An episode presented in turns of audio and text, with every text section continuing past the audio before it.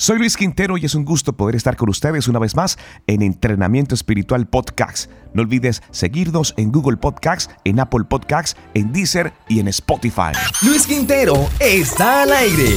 Lección de honestidad es el título para nuestro mensaje en este día y nuestra base bíblica es Proverbios 27, 17.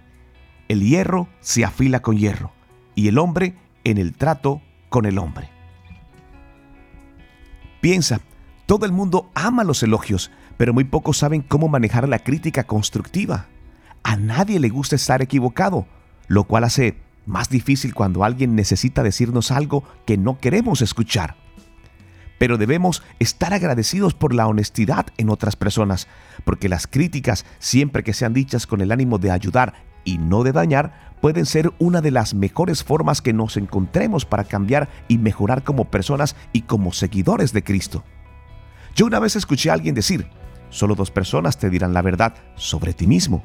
Alguien que está enojado contigo y alguien que te ama mucho.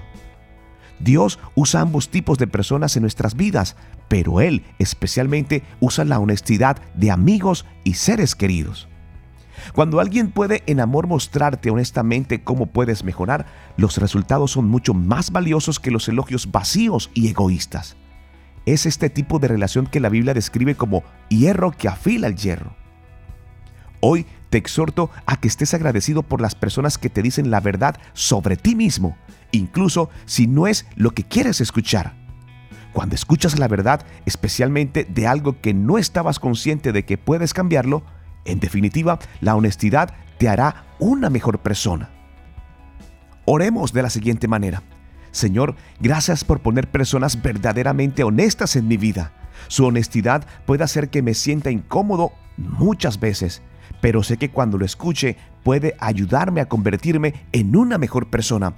Y también quiero pedirte perdón si en algún momento, a través de ti, alguien me ha hecho caer en cuenta de mis errores y no he querido escucharlo.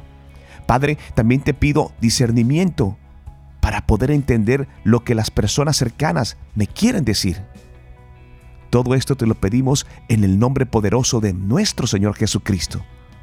No olvides compartir esta palabra con la persona que Dios ha dispuesto en tu corazón. Gracias por escuchar y compartir la palabra de Dios. No soy el mensaje, soy el cartero. Deseo que Dios te bendiga grandemente en este día. Soy Luis Quintero. Dios no miente.